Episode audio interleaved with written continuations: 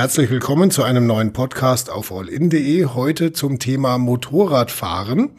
Äh, dazu habe ich mir zwei Experten eingeladen, die uns äh, zum derzeitigen Stand der Dinge bezüglich Motorrad, Motorradsicherheit, Geschwindigkeitskontrollen und so weiter bestimmt eine Menge erzählen können. Und zwar Dominik Geisler von der Pressestelle der Polizei in Kempten. Willkommen.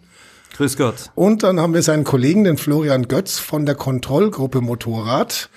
Servus. Auch Ihnen herzlich willkommen. Hallo. Äh, Herr Götz, wie lange sind Sie schon in dieser Kontrollgruppe? Äh, seitdem wir sie gegründet haben, vor zwei Jahren. Bin okay. von Anfang an dabei. Ähm, die wurde extra gegründet, quasi um Motorradfahrern äh, aufzulauern. Ja, so sehen es die Motorradfahrer, so oder? So sehen es sicherlich die Motorradfahrer. Äh, das Innenministerium sieht es ein bisschen anders, und zwar um die Verkehrssicherheit auf den Straßen einfach zu erhöhen. Mhm. Und äh, da Unfälle speziell mit den Motorradfahrern einfach äh, sehr gravierend sind und häufig von schweren Verletzungen oder auch mit dem Ableben äh, zu tun haben, gibt es eben jetzt speziell diese Kontrollgruppe Motorrad bayernweit in jedem mhm. Präsidium, um einfach da ein bisschen den Kontrolldruck äh, für diejenigen zu erhöhen, die es eben einfach betrifft, die zu schnell fahren oder auch einfach an ihrem Motorrad rumbasteln. Und in dieser Kontrollgruppe sind wahrscheinlich relativ viele auch selber Motorradfahrer, oder? Richtig, genau. Das Damit man sich gut andere. in die äh, Klientel reinversetzen kann. Genau. Je mehr man sich eben privat damit beschäftigt, desto mhm. besser kennt man sich dann natürlich auch damit aus und desto leichter fällt es auch äh, bezüglich Technik oder auch vom Motorradfahren selber sich da einzufinden. Gut, jetzt haben wir äh, gerade gesagt, für Motorradfahrer gilt es ein bisschen als Wegelagerer. Für das Innenministerium sieht das etwas anders. Wie sehen Sie es denn? Wie fühlen Sie sich, wenn Sie eine äh, Motorradkontrolle durchführen am Straßenrand? Also ich muss sagen, speziell hier im Allgäu und äh, da haben wir zum einen die Problematik der Unfälle auf der einen Seite und zum anderen auch die Lärmbelästigung, weil das hier natürlich ein Eldorado ist für äh, Motorradfahrer aus der ganzen Republik beziehungsweise aus ganz Europa, die hier spezielle Motorrad Urlaube machen, mhm. dass auch eine gewisse Lärmbelästigung da ist. Und äh, das eine hat natürlich mit Geschwindigkeits- oder Verhaltenskontrollen zu tun und das andere mit der Technik, dass äh, am äh, Luftfilter an der Auspuffanlage manipuliert wird, mhm. was natürlich für den Motorradfahrer gut klingt und schön klingt und laut klingt. Äh, das soll's dann auch für die Zeit des Motorradfahrens, aber die Anwohner, die fühlen sich dadurch natürlich belästigt, weil das haben die sieben Tage die Woche über mhm. den kompletten Sommer. Und da muss man natürlich auch einen Konsens finden zwischen den Anwohnern und den Urlaubern, beziehungsweise auch den Einheimischen, die Motorrad fahren, dass man das äh, auf einen Nenner bekommt. Weil ich mir vorstellen könnte, dass es da trotzdem so die zwei Herzen gibt, oder? Weil Sie kennen es als Motorradfahrer wahrscheinlich selber, dass das äh, was anderes ist, ob man jetzt auf dem Motorrad sitzt, was klingt wie ein Tesla oder, oder halt äh, was halt schiebt und das auch irgendwo zum Ausdruck bringt. Also kann man da ein bisschen mitfühlen auch mit den Leuten? Sicherlich. Ähm, Motorradfahren hat immer irgendwas mit Emotionen zu tun. Und Bis wie viel Dezibel haben Sie denn Mitleid? Äh, ja, bis zu den erlaubten Dezibel, okay. wobei es auch Motorräder gibt, da ähm, also das ist äh, jenseits jeder, jeder Mitleidsart, muss ich sagen, auf jeden Fall. Also es gibt teilweise Motorräder, die bis über 100 Dezibel eingetragen haben und mhm. das ist schon sehr, sehr, sehr, sehr laut.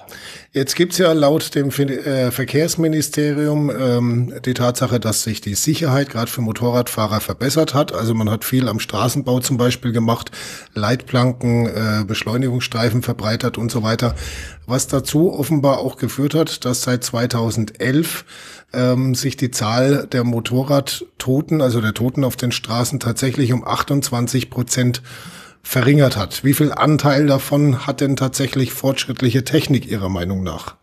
Einen sehr hohen Anteil. Also die Fahrwerke werden immer besser. Es gibt äh, nur fast nur noch serienmäßig ABS eingebaut in den Motorrädern mhm. beispielsweise, mhm. was natürlich beim Bremsen eine unheimliche Sicherheit gibt. Die Reifen werden immer besser und von daher sage ich, dass äh, die, der Fortschritt der Technik einen sehr, sehr, sehr, sehr hohen Anteil hat an dieser Wir kennen es ja noch so aus den 70ern, so die gute alte GS 1000 zum Beispiel, ziemlich viel Leistung, aber miserables Fahrwerk. Mhm beim ersten Windstoß hat es da sein können und das hat sich natürlich äh, sehr gesteigert, wobei es mir persönlich auch manchmal so vorkommt, wenn man jetzt auf so eine moderne BMW zum Beispiel draufsteigt, dann habe ich erstmal 18 Knöpfe. Das also bei meiner alten habe ich vier.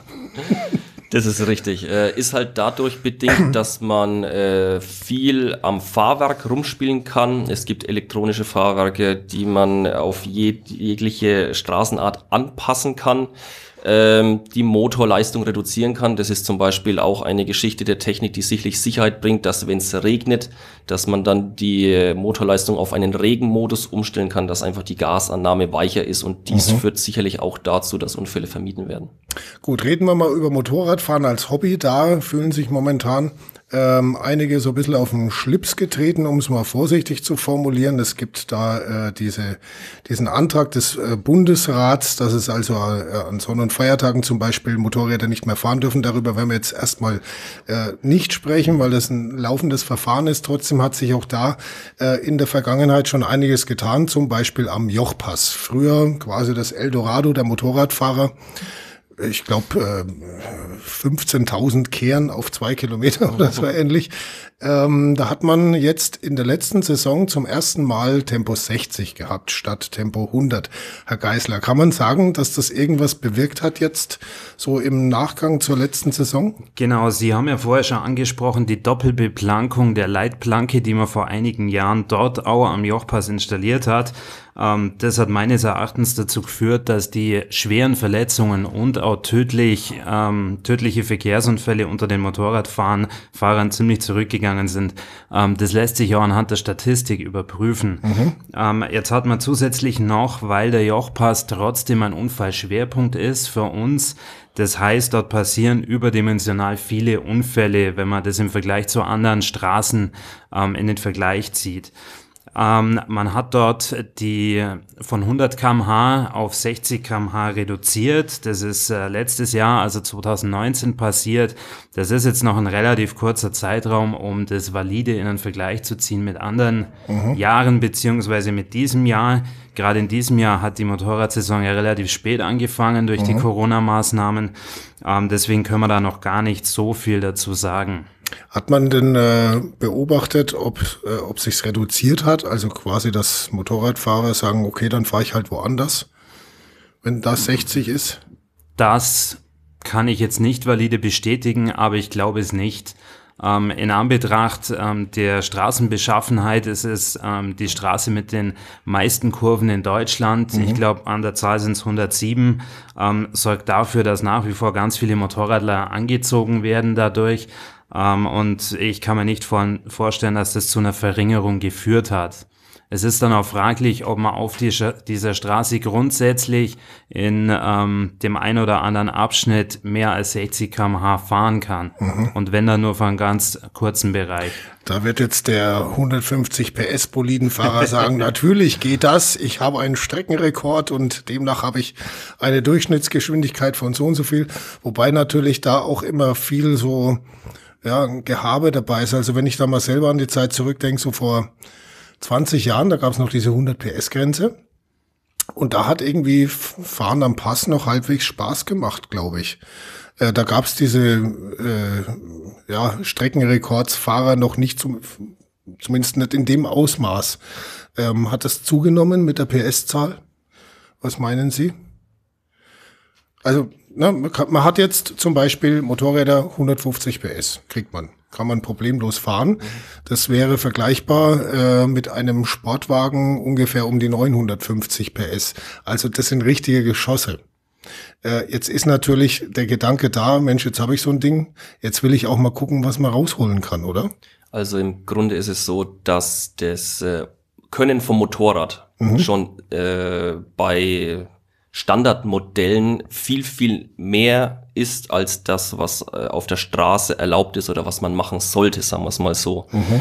Ähm, die Motorradtechnik, vor allem im Supersportlerbereich, ist äh, grundsätzlich auf die Rennstrecke ausgelegt mhm. und äh, das im normalen Straßenverkehr auszufahren, ist ähm, eigentlich nicht möglich, beziehungsweise mhm. grundlegend auch nicht ratsam. Ja, weil ähm, allein von der Kurvenlage ähm, wenn wir es jetzt auf Jochpass beziehen, viele Kurven sind nicht einsehbar. Und wenn ich dann mit maximaler Schräglage, was das Motorrad sicherlich hergibt, locker mhm. in eine Kurve fahre, ich weiß nicht, was in der Kurve ist. Ich weiß nicht, was entgegenkommt. Es kommen Busse entgegen, es kommen teilweise Kipper entgegen mit Kies, Radfahrer, ein Motorradfahrer, der sich in der Kurve verschätzt, dem man nicht mehr ausweichen kann und dann führt es unweigerlich zum, zum Unfall. Also diese Motorradtechnik selbst ist, ähm, kann viel, viel mehr als die Straße eigentlich hergibt. Also ja, vor allem der ja normale Straßenverkehr. Das ist ja eben das Verführerische daran, oder? Das Richtig, genau. Mensch, jetzt gucke ich mal, was drin ist und vergisst dann vielleicht auch, dass wenn man äh, mit den Rädern am Mittelstreifen ist, fährt eine Linkskurve und äh, fährt die halbwegs schnell, dann ist man einen Meter weiter drüben, ne? Mhm. Im Kopf. Genau, richtig, ja. Also es ist einfach so, dass der Kopf von jedem Motorradfahrer dann anspringen muss, um einfach auch, ähm, ja, zu äh, bedenken, dass man sich im Straßenverkehr einfach aufhält und nicht auf der Rennstrecke. Wenn man dieses maximale Gefühl Motorradfahren erleben möchte und auch die Beschleunigung und den Sound und so weiter und so fort, dann sollte man auf die Rennstrecke auch gehen, weil da gibt's Instruktoren, mhm. äh, es gibt Anbieter, die äh, einen an der Hand nehmen auf der Rennstrecke, um sich da erstmal einzufühlen und dann kann man nach und nach einfach auch die Leistung und das, äh, die Eigenschaften abrufen, die ein Motorrad dieses spezielle Motorrad einfach hat. Ja. Gut, kommen wir noch mal ganz kurz auf die Geschwindigkeitsbegrenzung am Jochpass zurück. Herr Geisler, würden Sie jetzt sagen, das ist ein, äh, geglücktes, äh, ein geglückter Vorgang? Gott sei Dank hat man das gemacht. Wird wohl seinen Effekt haben, oder? Das wage ich jetzt noch nicht zu beurteilen. Weil ich das denke, nächste, was, was man natürlich drüber nachdenken müsste, ist, wo wäre es denn dann noch vielleicht sinnvoll? Richtig, das ist mit Sicherheit so. Ähm, ich glaube aber, dass man das nur mit mehr zeitlicher Distanz beurteilen kann. Man muss da mit Sicherheit mal diese Motorradsaison ähm, rückwirkend auch betrachten im Vergleich zum letzten Jahr, ob es wirklich zu einer Reduzierung der Unfälle geführt hat. Mhm. Man muss aber noch dazu sagen, Sie haben vorher die Gründe angesprochen, warum die Polizei überhaupt Kontrollen durchführt. Das ist natürlich, Sie haben es gesagt, ähm, zum einen die Sicherheit der anderen Verkehrsteilnehmer, mhm. zum anderen auch ähm, der Umwelt, sprich der Lärmbelästigung der Anwohner. Und was man aber dabei ganz äh, nicht vergessen darf und ein ganz wichtiger Punkt ist meines Erachtens, das ist die Sicherheit des Motorradfahrers selbst. Man muss nämlich sehen, dass ähm, der überwiegende Anteil der Motorradunfälle vom Motorradfahrer selbst verursacht werden. Ähm, und äh, da ist der Motorradfahrer seine Sicherheit eben auch ganz klar in unserem Fokus. Das ist jetzt auch was, was viele Motorradfahrer nicht gern hören. Da gibt's ja diesen Spruch, Motorradfahrer töten nicht, sie werden getötet. Also da sind die Meinungen durchaus ja geteilt. Aber ich sag mal, wenn man sehenden Auges durch die Landschaft fährt und manchmal einfach einer um die Ecke kommt, wo man sagt so, boah, geht ja wohl überhaupt nicht, äh, dann äh, kann man der Statistik da schon auch trauen, gell? Ja, ich denke, was man auch dazu sagen muss, ähm, der ganz große Anteil an den Motorradfahrern, an den Bikern, die fahren ordentlich, ähm, die verändern relativ wenig am Motorrad und wenn dann nur so, dass es gesetzeskonform ist und die anderen Leute nicht stört. Ähm, es ist ein ganz kleiner Bruchteil, der sich eben widrig verhält und ähm, verkehrsgefährdend. Mhm. Und für die sind wir da, für die führen wir diese Kontrollen durch, die wollen wir rausfiltern. Und wenn wir einen Verstoß feststellen, dann müssen wir den auch ahnden. Äh, das erinnert so ein bisschen an Werner Beinhardt. Den werden Sie kennen, oder? Ja, richtig. Wo er seine Wurstblinker eintragen möchte. Äh, wie viel Werner Beinhardt-Polizist steckt jetzt momentan so in Ihnen drin?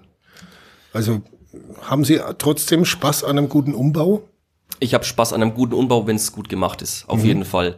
Ähm, die Problematik ist allerdings die, dass äh, bei den Umbauen teilweise von dem Fahrer äh, so an die Sache rangegangen äh, wird. Äh, man baut halt irgendwas hin, was gefällt und mhm. dann ist es halt so. Und da ist auch die äh, die Einsicht ähm, manchmal, muss man sagen, manchmal schon, manchmal nicht, äh, nicht gegeben, dass man, dass man darauf hingewiesen wird, das passt nicht, das, mhm. und aus diesen und diesen Gründen passt es nicht und deswegen ist es auch nicht eintragungsfähig, bitte ändern Sie das. Was, was wäre da sowas, wo Sie sagen, das ist mir so in den letzten Jahren, da äh, ist mir so ein Fall untergekommen, wo ich mir gedacht habe, nee, echt jetzt? Nicht dein Ernst? Ähm, das war, äh, letztes Jahr haben wir ein Motorrad festgestellt, da ähm, waren 20 erhebliche Mängel, wir haben ein Gutachten machen lassen. Okay. Und das ging von beim Hauptrahmen waren die Lenkeinschläge abgefeilt. Dann die Hinterradschwinge, äh, da wurde Material abgetragen, poliert. Die Felgen wurden poliert, wurde Material abgetragen. Ähm, die Bremsanlage hat nicht gepasst, dann äh, und zig andere Sachen noch. Also mhm. das war rundrum ähm, einfach kaputt gemacht, dieses Motorrad, muss man fast sagen. Kommt man sich fast vor wie ein TÜV-Beamter, oder? Genau richtig. Also das war äh, erheblichst diese Mängel an dem Motorrad, dass man sagt, da hat jemand gebastelt mhm. und ist dann eben damit auf die Straße gegangen. Und das äh, kann einfach nicht sein, ja. Und hat sich gedacht, das werden sie schon nicht merken. Das ist genau richtig. Und dafür sind jetzt eben wir Spezialisten da, die eben da drauf schauen und dann eben auch sagen können, okay, passt oder passt nicht, beziehungsweise man traut sich auch, ähm, das Motorrad sicherzustellen, um eben ein Gutachten machen zu lassen. Und da kommt dann eben ans Licht, wie viele Mängel da eigentlich drin stecken in diesem Motorrad. Mhm. Gibt es aber bestimmt, bestimmt auch mal so den Fall, dass man sich denkt, so, boah, ich würde ja jetzt gern durchwinken, aber geht nicht. Sicherlich, oder? gibt's auch, gibt's auch. Also ähm, wenn äh, teilweise unwissentlich irgendetwas gemacht wird, äh, wo man meint, man hat was im Internet bestellt bei irgendeiner Motorradseite, die mhm. eben Motorradartikel anbieten und es müsste doch eigentlich passen, das gibt's ja gar nicht und dann weist man eben darauf hin, dass äh, einfach die oder jene Prüfzeichen nicht äh, drauf geprägt sind auf den Teilen. Dementsprechend ist das Teil auch nicht geprüft und nicht verkehrssicher und somit folgen dann eben die Maßnahmen gibt es wahrscheinlich hier und da auch mal Unverständnis seitens der Motorradfahrer. Welche, also es gibt ja, es gibt ja auch so vielleicht im einen oder anderen Fall Ermessensspielraum. Welche Rolle spielt da das Verhalten? Also eigentlich äh, gibt's an der Kontrollstelle selber wenig Ermessensspielräume, wenn dann die äh, Verstöße bezüglich nicht zugelassener Teile vorliegen. Da mhm. gibt's eigentlich keinen Ermessensspielraum, weil man schlecht beim einen sagen kann, ja passt schon noch, weil sie sind mir sympathisch und beim anderen nicht. Also das, da hat man eigentlich äh, relativ wenig Ermessensspielräume, vor allem wenn man diesen technischen Bereich dann hernimmt. Aber man schaut vermutlich doch nochmal genauer hin, wenn sich jemand richtig aufregt, oder? Nee, äh, nee? im Grunde ist es bei uns so, ähm, jedes Motorrad wird komplett durchgecheckt, von vorne bis hinten, mhm. und dann äh, stellt man eben Verstöße fest oder keine. Okay. Das heißt, es gibt auch nicht den Fall, dass man dann so im Kollegenkreis zum Beispiel dann so, ach komm, bei dem hast du jetzt ein bisschen übertrieben oder? Nein, eigentlich nicht. Tauscht nee. man so Erfahrungswerte dann trotzdem aus? Definitiv. So, ey, Vor allem in der neue Auspuffanlage jetzt am Markt? Definitiv. Also vor allem in der Technik, das ist ein unendliches Feld und ohne Austausch unter Kollegen oder auch äh, mit den Bikern selber geht's einfach nicht. Ja. Mhm. Ich würde jetzt gerne mal kurz ein kleines Experiment noch machen. Mhm. Da ist jetzt äh, der Herr Götz nicht darauf vorbereitet. Und zwar zeige ich Ihnen jetzt ein Bild von einem Motorrad und Sie sagen mir bitte, was Sie davon als allererstes kontrollieren würden.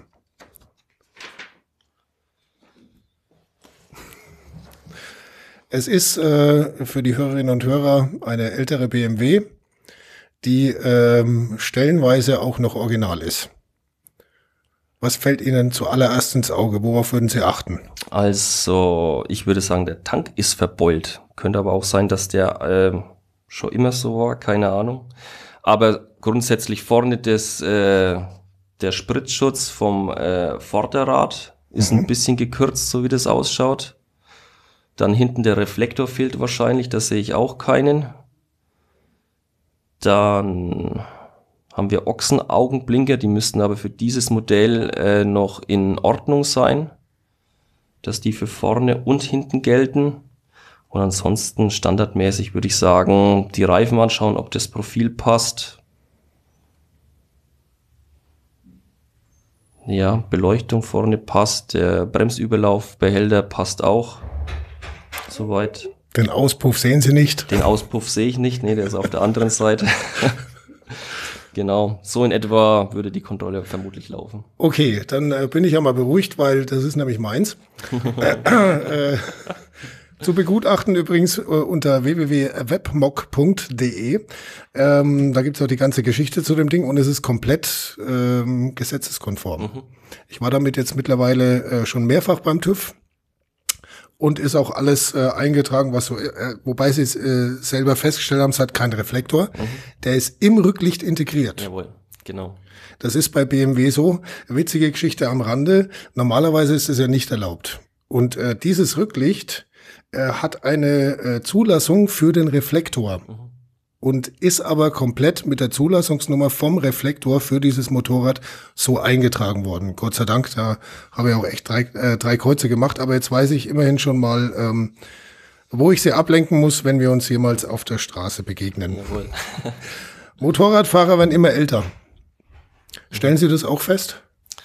Ähm, nein. Äh, ich muss sagen, es gibt einfach junge Motorradfahrer und ältere Motorradfahrer und man kann sagen, dass diese große Mittelschicht an Motorradfahrern, ich sage jetzt mal von 35 bis äh, Anfang 50, dass es da wenige davon gibt. Mhm. Und dann, wenn man merkt, okay, die Leute, äh, die Kinder sind aus dem Haus, jetzt fängt das Hobby wieder an, man mhm. fängt wieder an, Motorrad zu fahren, dann äh, ab 50, 55 fängt es dann wieder an. Dann wird's dann wieder das sind mehr. dann auch die sogenannten Wiedereinsteiger. Richtig. Ähm, wobei ich auch schon mal, letztes Jahr glaube ich, haben wir mit dem äh, ADAC auch nochmal gezielt darüber gesprochen, über äh, diese ähm, Motorradfahrergruppen, eben die ganz Jungen und die Wiedereinsteiger. Und das sind dann auch eher so die gefährdetsten.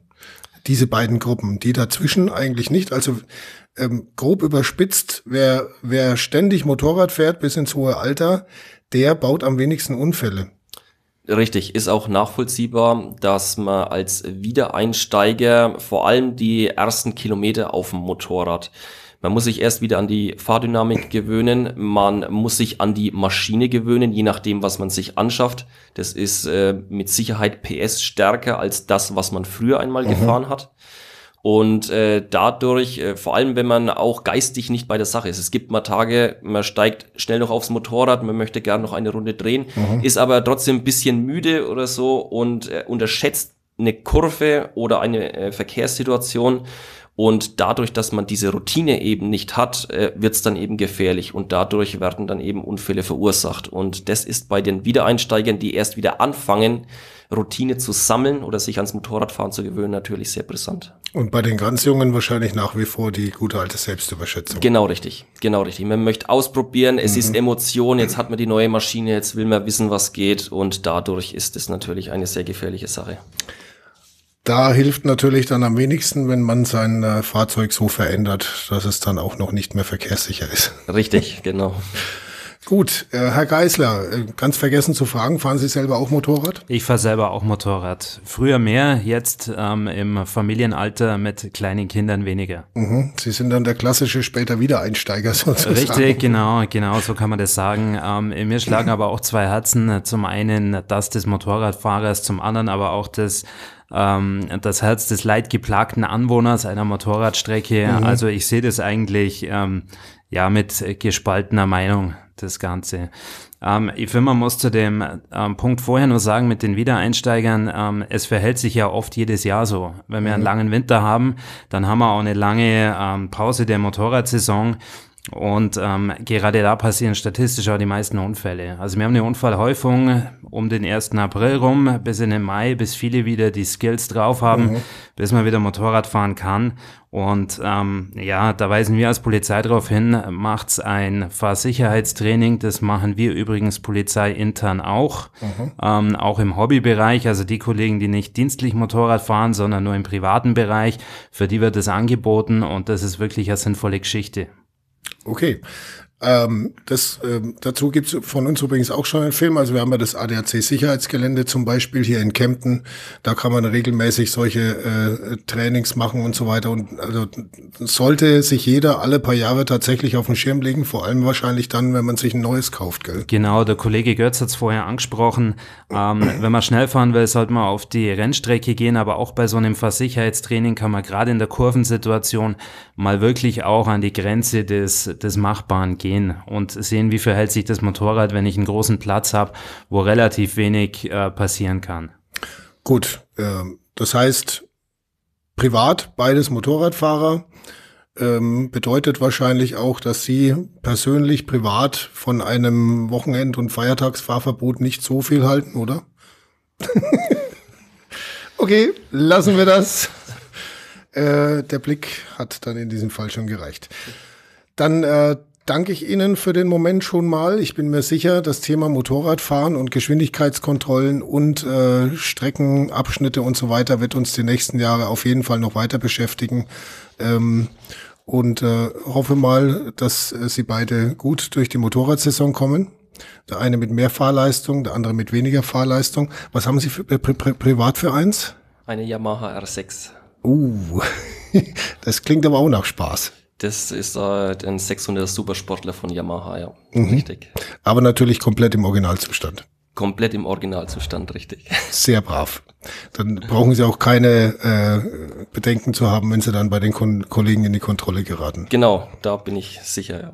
Gut, dann äh, gute Fahrt für die Saison. Herzlichen Dank für die Informationen an äh, Dominik Geisler von der Pressestelle der Polizei in Kempten und Florian Götz, den Kollegen von der Kontrollgruppe Motorrad, dem die Motorradfahrer im Allgäu wahrscheinlich demnächst auch am Straßenrand wieder begegnen dürften. Vielen Dank, dass Sie mitgemacht haben. Ja, danke.